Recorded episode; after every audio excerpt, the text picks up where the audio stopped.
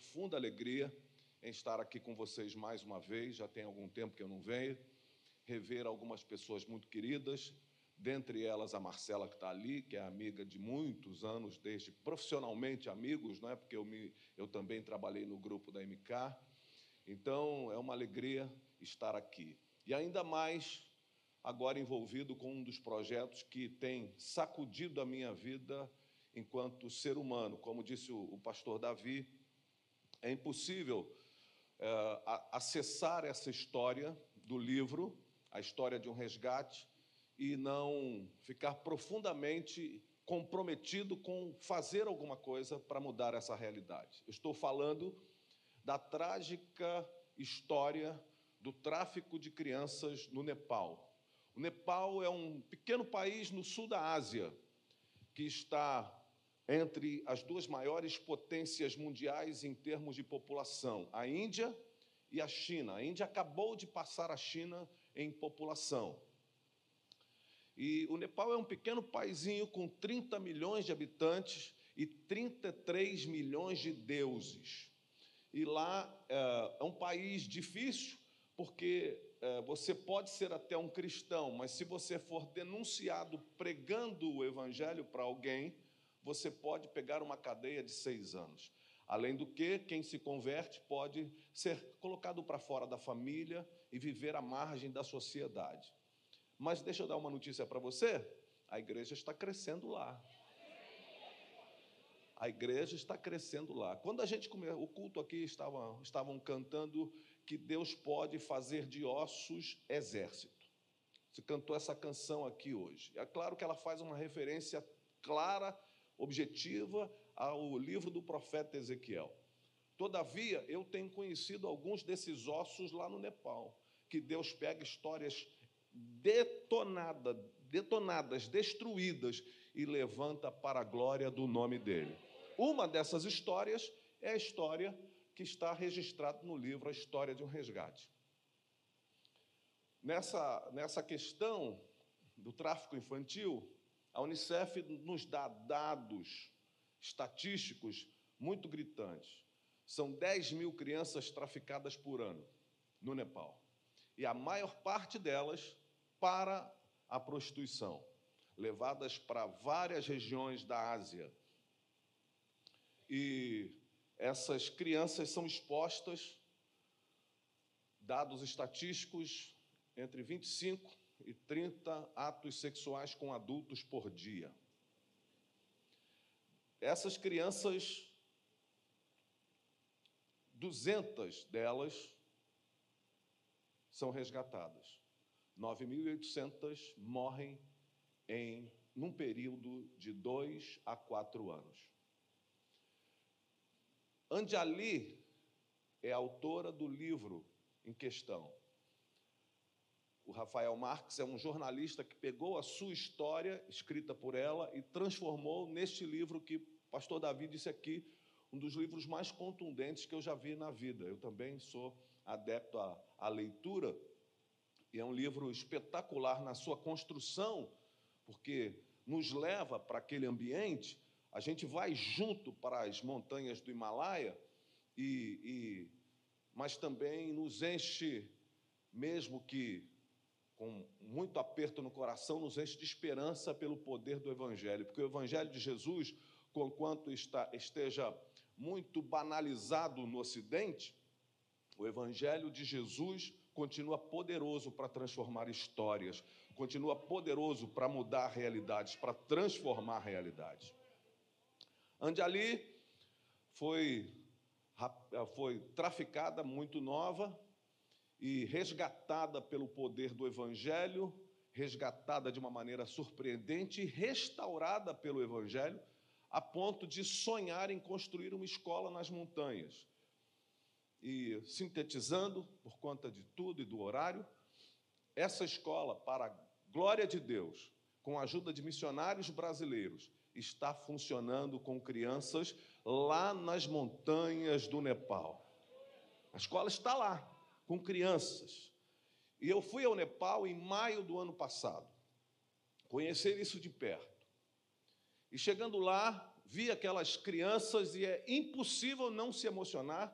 Vi também, a partir da, da Fundação Meninas dos Olhos de Deus, que também é uma outra organização fundada por brasileiros, doutor, doutor e pastor José Rodrigues de Goiânia, médico e pastor, fundou essa, essa instituição há mais de 20 anos atrás, e é ali nesse lugar que ali e outras tantas meninas e meninos que foram traficados são restaurados para a glória de Deus.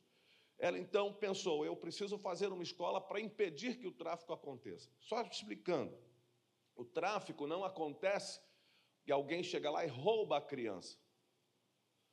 Há uma, todo um sistema de sedução por causa da pobreza. 80% da população do Nepal vive abaixo da linha da miséria e nas montanhas. Não tem acesso a quase 80%.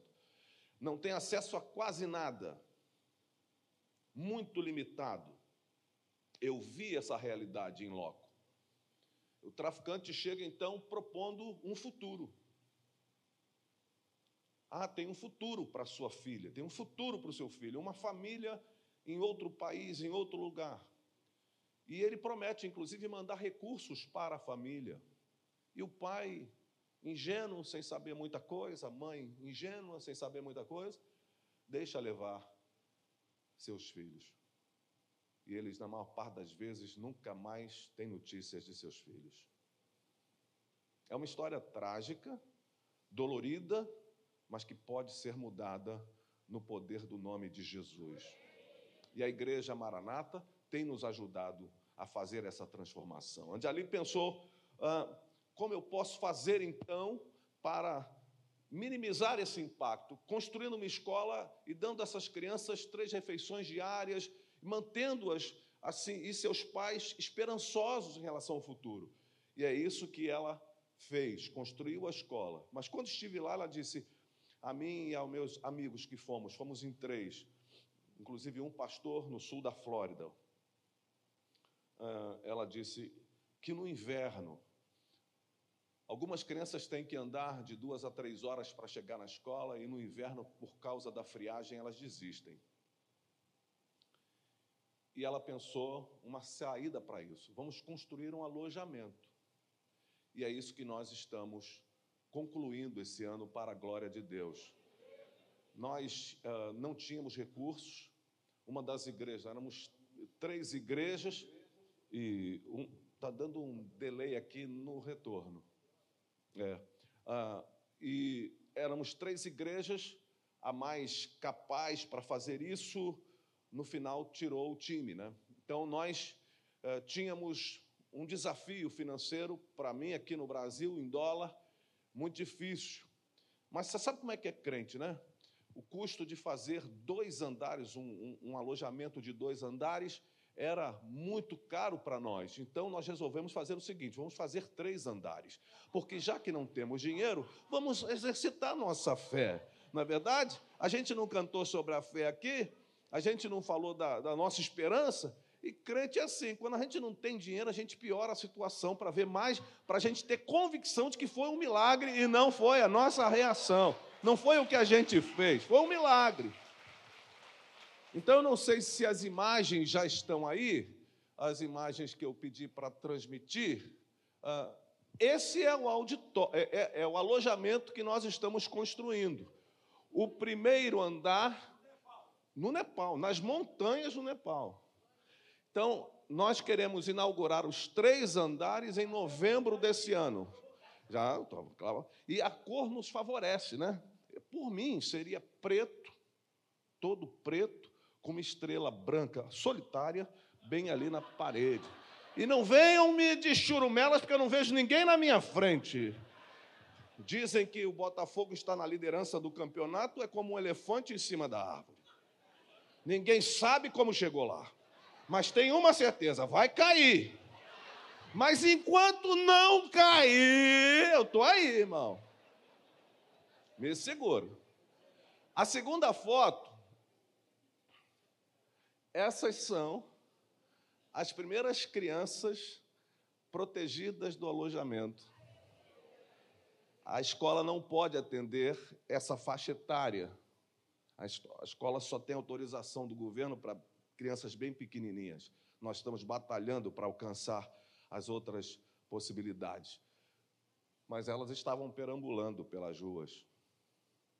E ande ali conhecendo o perfil das crianças, trouxe. Quando eu fui em maio do ano passado na casa dela, ela tinha 12 meninas na sua casa, na sua casa pessoal.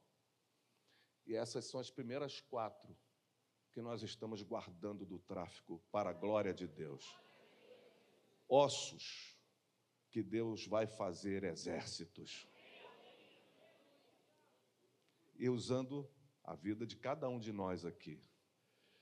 E eu queria, não sei se é possível, não sei se tem som disponibilizado, eu recebi um filme essa semana. Eu queria passar para vocês, é um minuto. Essa de vermelho atrás é Anjali, autora do livro. País proibido de pregar,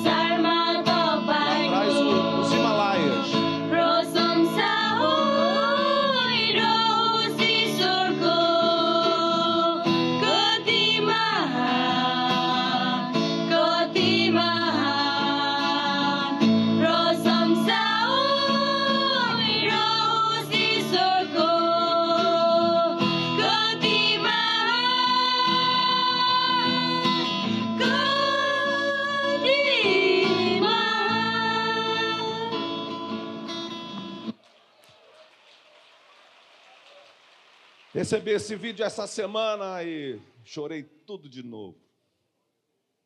É impossível não perceber que Deus está agindo naquelas pradarias, naquelas montanhas. País com as maiores montanhas do mundo, as oito maiores montanhas do mundo estão no Nepal, dentre elas a maior de todas, a maior montanha do mundo, o Everest. Muitos, milhares de homens de todos os lugares do mundo vão ao Nepal para escalar as montanhas, mas não sabem que ali embaixo está acontecendo uma das maiores perversidades. Mas a Igreja de Jesus no Brasil está fazendo diferença. Quando o pastor José Rodrigues, caminhando na zona vermelha da Índia, encontrou o corpo jogado fora de uma criança, de uma menina, e perguntou: ninguém vai fazer nada? Ninguém vai sepultar? Disseram para ele: não, ela é imunda. Ela é uma prostituta. E aí ele perguntou: e o que vai acontecer? O lixeiro vai passar e vai levar. E ele perguntou: e de onde ela é? Ela é nepalesa. Aí ele olhou, foi para o lado, olhou no rosto dela e viu o rosto de sua neta. Sentou-se ao lado e chorou por horas. E Deus disse a ele: faça alguma coisa. Ele voltou ao Brasil, vendeu propriedades e começou o ministério Meninas dos Olhos de Deus, que está transformando as realidades. Eu conheci algumas dessas meninas resgatadas. Sentei-me no chão com elas. Difícil não foi sentar no chão, foi levantar depois, mas eh, a gente perguntou para ela: quem é Jesus para vocês? Elas disseram, fizeram assim: é o amor da nossa vida.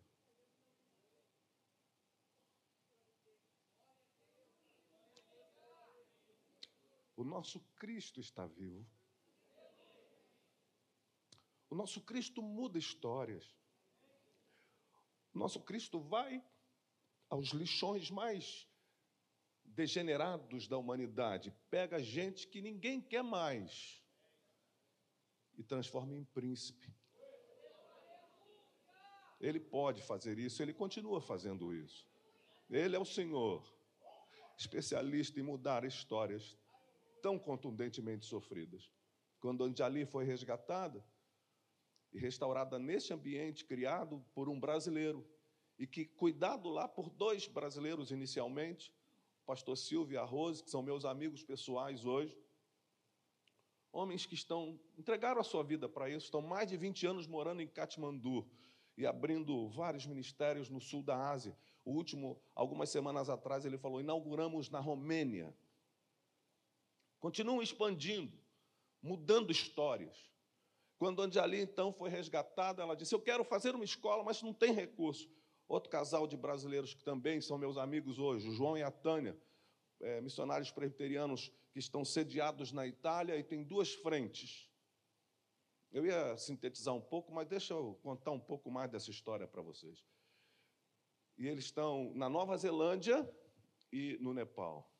Como é que a gente vai levantar recursos para isso? Deus deu uma ideia a eles muito cansativa vão andar de bicicleta do norte ao sul da Nova Zelândia, trocando quilômetros por dólares. E eles fizeram isso. E a escola está pronta, funcionando, abrigando crianças.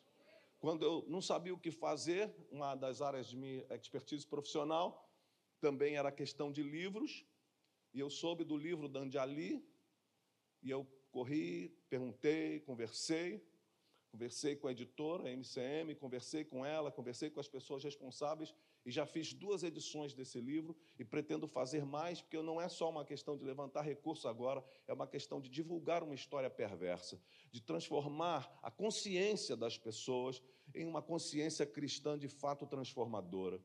Fazer, no, fazer com que nós, ocidentais, saiamos um pouco da nossa zona de conforto a gente precisa sacudir um pouco de nós essa ocidentalidade que nos faz uh, tentar descansar em berço esplêndido e levantarmos-nos como exército de Deus para esse último tempo, para essa última hora e mudar histórias trágicas ao redor do mundo. Deus está levantando a igreja do Brasil para fazer alguma coisa diferente nesse tempo. E não foi à toa que o doutor José Rodrigues, que o Silvio e a Rose, não é à toa que o João e a Tânia eh, foram tão comovidos por isso. Deus está chamando a igreja brasileira para o cerne do seu propósito eterno. Nós não fomos chamados simplesmente para lotar templos, megatemplos no Brasil, para fazermos grandes eventos. Nós fomos chamados para ser celeiro de evangelização do mundo e precisamos retomar essa vocação da igreja brasileira.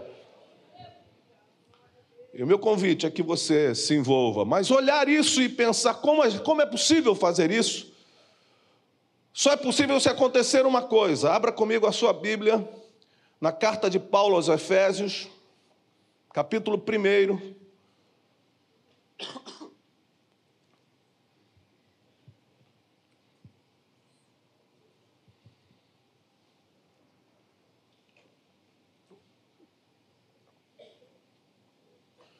E é simples o versículo 18.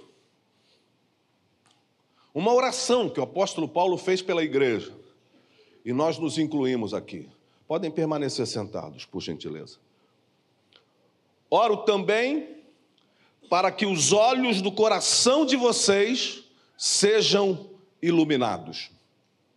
Oro também para que os olhos do coração de vocês sejam iluminados, a fim de que vocês conheçam a esperança para a qual ele os chamou as riquezas da gloriosa herança dele nos santos. Paulo estabelece então um paradigma muito importante para nós como igreja nesse tempo. Uma ruptura que precisamos abraçar com a nossa vida. A realidade que existem realidades espirituais muito mais poderosas, verdadeiras, do que a realidade natural que está diante dos nossos olhos. Vou dar um exemplo simples aqui. Você olha para a direita se você quiser, você olha para a esquerda se você quiser. Se você for mais ousado, olha até para trás. Há gente muito bonita aqui hoje. Aí alguém vai dizer: Você é um homem de fé, pastor.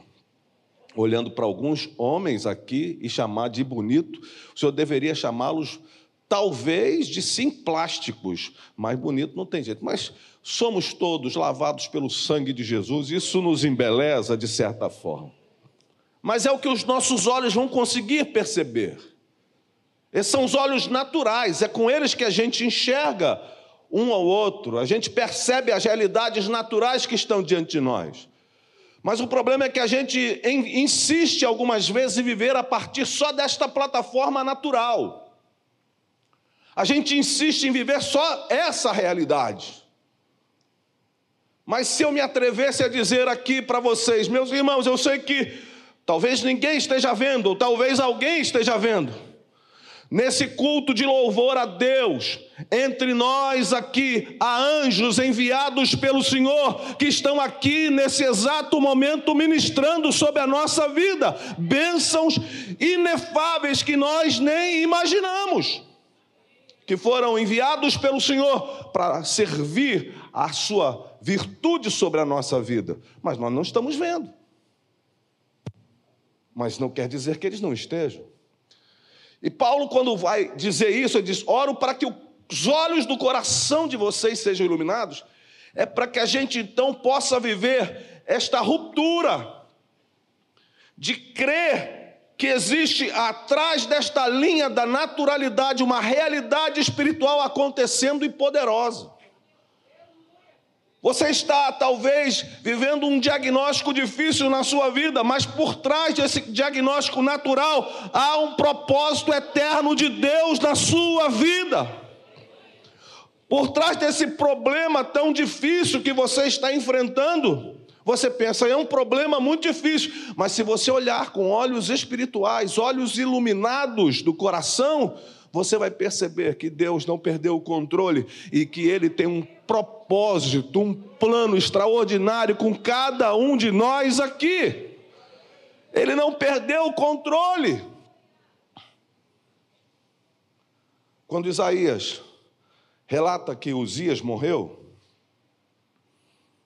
ele diz: Naquele ano eu vi o Senhor assentado num alto e sublime trono.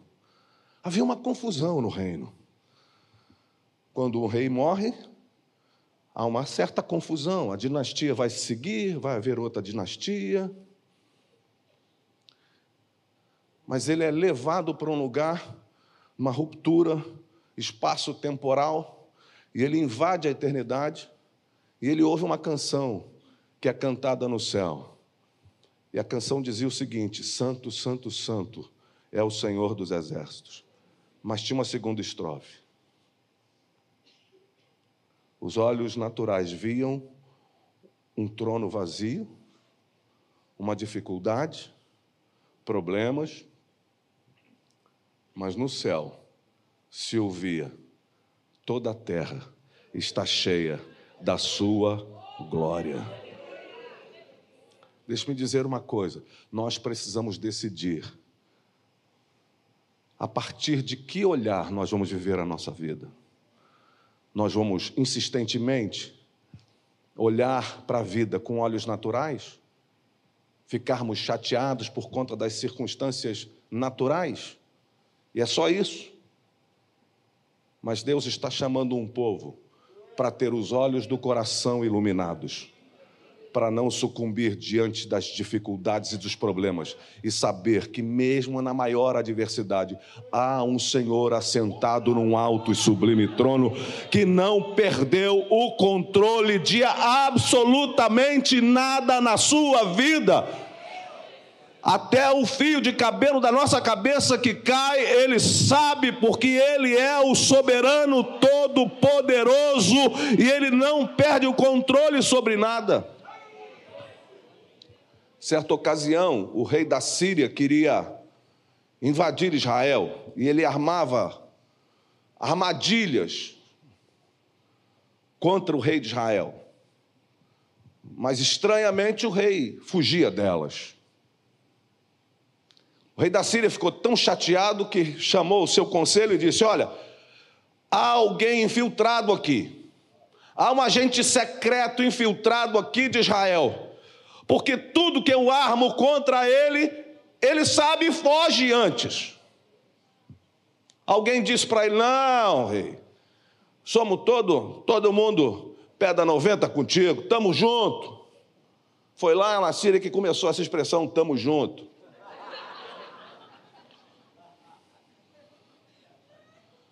Sabe o que, que acontece? É que quando o Senhor planeja no seu quarto, o profeta deles lá revela para o rei deles lá o que Deus, o Deus deles lá, disse a seu respeito, e ele conta tudo. Ou oh, então, o que, que eu vou fazer? Não vou mais atacar o rei, vou atacar o profeta. Cuidado quando há um surto de ataque a profetas, porque o maligno não está interessado em atacar os profetas, mas está interessado em destruir as possibilidades de que você se levante como povo de Deus. E aí, eles cercam Dotã. A madrugada, uma brigada, um grupo do exército da Síria cerca a cidade. E o menino do profeta se levanta, talvez para fazer sua higiene pessoal matinal, e se levanta e vai lavar o rosto. Quando levanta os olhos, ele vê a cidade cercada pelo exército da Síria. Aí ele dá um grito daqueles que só os que já passaram por problemas já gritaram. Ah, meu senhor, quantos aqui, um dia desse da vida, sabe-se lá por quê, já deram um grito mais ou menos assim: Ah, meu senhor, o que, é que eu faço agora? Alguém já gritou isso aqui? Ah, essa é uma igreja muito bem, muito bem abençoada. Ninguém nunca passou problema aqui, não. Eu já gritei algumas vezes na vida. Ai, meu senhor, o que é que eu faço agora? Eu tô na... Tem dia que você se sente assim, eu estou naquela fase. Se correr, o bicho pega, se ficar, o bicho come. Aí o que, é que você faz? Não tem alternativa? Você... Ah, meu senhor, o que é que eu faço agora? Você não levantou a mão, mas Deus conhece a sua situação aqui hoje. Ele sabe que lá dentro você está gritando. O que é que eu faço agora? Porque você está concentrado na realidade visível da sua existência. Você está preso a uma realidade natural. Você só está enxergando isso. Você já percebeu que quando um problema, a gente está um problema, ele se potencializa na nossa percepção? A gente começa a senti-lo maior e ele vai crescendo a cada dia à medida que a gente olha para ele. Ele vai se avolumando, se agigantando, e a gente, meu Deus, eu não sei o que fazer. Quem sabe não é hora de gritar, irmão. Ai, meu Senhor! A gente muitas vezes se tornou tão tão discreto, tão concentrado tão liturgicamente perfeito que a gente perdeu a capacidade de algumas vezes gritar: Ai, meu Senhor, me ajuda, eu não sei o que fazer mais. Mas Ele está com os ouvidos atentos nessa manhã aqui, querendo ouvir. Mas vai mudar a situação? Talvez não. Quando a situação não muda, Ele está interessado em mudar a gente. E foi isso que aconteceu. Veio o profeta, com aquela cara de profeta, aquele andar de profeta. O que, que foi, meu? Nós estamos cercados. Aí ele falou assim: Mas não tem preocupação, não. Como assim? Maior é o número daqueles que está conosco do que que está contra nós. E comeu feijoada antes de dormir, está alucinado. Não tem ninguém aqui com a gente, nós estamos sozinhos. E a oração do profeta para o moço? Veja se não lembra a oração de, de Paulo para nós. Senhor, abre os olhos desse moço, para que ele veja. E os olhos dele se abriram. E os exércitos do Senhor estavam rodeados ao redor dos exércitos da Síria o exército do Senhor se acampa ao redor daquele que os teme e os livra. Eu podia prosseguir aqui, falando da necessidade de olhos iluminados para a percepção de si mesmo.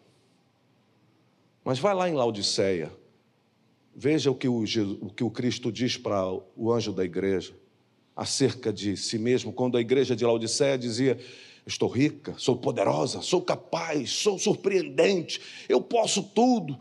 E Jesus dizia para o anjo: Você não está reconhecendo que é pobre, miserável, está nu. Porque quando os olhos são iluminados, nós temos uma percepção correta sobre nós mesmos. Isso é muito importante, porque senão você vai chegar para o rei como Mefibosete chegou. Mefibosete é filho de Jonatas. E quando o rei Davi o chama por causa da aliança, Mefibosete chega e diz assim: Quem sou eu, senão um cachorro morto, para você me chamar? Se os nossos olhos espirituais não estiverem iluminados, nós vamos nos sentir menos do que de fato somos. Por isso, clame a Deus, Senhor, ilumina os meus olhos do coração nessa manhã. Eu preciso. Mas a gente também pode ficar destemperado demais e a gente pode se achar demais, como Pedro. Senhor, eu vou contigo até a morte. Pedro, hoje mesmo, Antes que o galo cante, você vai me negar três vezes. Porque quando os olhos não estão iluminados, nós ficamos desequilibrados. Então peça ao Senhor, ilumina os olhos do meu coração. Porque quando os olhos do meu coração estão iluminados, até os lugares mais sombrios se tornam no lugar da maior revelação disponível para a nossa vida. Talvez você chegou aqui dizendo: vou porque é domingo, Vou porque é um hábito. Mas quem sabe hoje Deus quer trazer revelação para o seu coração para mudar a sua história, para te levantar de todo sistema que tenta te prender a essa realidade natural e fazer você enxergar o propósito eterno de Deus com a sua vida. Você vai dizer: Não sou ninguém, mas Deus está dizendo: Você é o meu filho amado em quem eu tenho muito prazer. Você sabe quando Jesus ouviu essa expressão, quando ele sai das águas do batismo, ele não tinha feito nenhum milagre, nenhum. E o pai disse a ele: Esse é o meu filho amado em quem eu tenho muito prazer. O prazer de Deus não está em quem a gente, o que a gente faz, o prazer de Deus está em quem a gente é. Você pode olhar para qualquer direção deste grande e lindo auditório. Todos que estão sentados aqui são filhos amados do Senhor mas muitos não assumem essa realidade. E por conta disso, vivem prisões quase que inescapáveis. João está numa dessas prisões. Ele está na ilha de Patmos, uma ilha presídio do Império Romano. Vão para lá os, de, os, os segregados, os prisioneiros de todos os tipos. Vão lá aqueles que vão morrer, estão nas últimas. E era assim que João se sentia. Mas, naquele lugar, acontece isso. Eu, João, irmão e companheiro de vocês no sofrimento no reino e na perseverança em Jesus, estava na ilha de Patmos por causa da palavra de Deus e do testemunho de Jesus. No dia do Senhor, achei-me no espírito e ouvi por trás de mim uma voz forte como de trombeta que dizia: escreva num livro o que você vê e envie a estas sete igrejas. Voltei-me para ver quem falava comigo, e voltando-me vi sete candelabros de ouro, e entre os candelabros alguém semelhante a um filho de homem, com uma veste que chegava aos seus pés e um cinturão de ouro ao redor do peito. Sua cabeça e seus cabelos eram brancos como a lã, tão brancos quanto a neve. Seus olhos eram como chama de fogo, seus pés como um bronze numa fornalha ardente, e sua voz como o som de muitas águas. Tinha na mão direita sete estrelas, e de sua boca saiu uma espada afiada de dois gumes. Sua face era como o sol quando brilha em todo o seu fulgor. O Cristo estava com João em Pátimos. o Cristo que anda conosco no vale da sombra da morte, o Cristo que vai conosco para os ambientes difíceis das nossas enfermidades, o Senhor que entra conosco nos lugares mais sombrios da nossa existência, vai a Pátimos estar com João. E ele não é mais o menininho da manjedoura, ele não é mais o crucificado, ele é o Rei dos Reis e o Senhor dos Senhores. Ele tem o poder nas mãos. Ele tem todo o poder nas mãos. E ele faz o que ele quiser. E ele diz para João, e João diz assim: quando o vi cair a seus pés, como morto. E olha o nosso Cristo. Olha o nosso Cristo. Ele então colocou a sua mão direita sobre mim. Você pode colocar a sua mão direita no ombro dessa pessoa que está perto de você?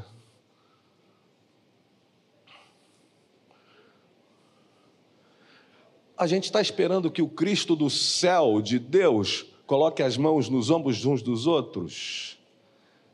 Nós somos os Cristos para esse tempo. Nós fomos chamados para ter uma palavra de libertação às pessoas que estão à nossa volta. Colocou a mão sobre o ombro, a mão direita sobre o ombro, disse uma coisa que é absolutamente necessária nesse tempo. Não tenha medo.